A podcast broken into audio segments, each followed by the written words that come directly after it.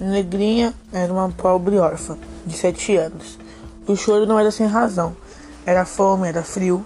Assim cresceu Negrinha, magra, atrofiada, com os olhos eternamente assustadores ou assustados. Órfã aos quatro anos, por ali ficou feito gato sem dono, levada a pontapés.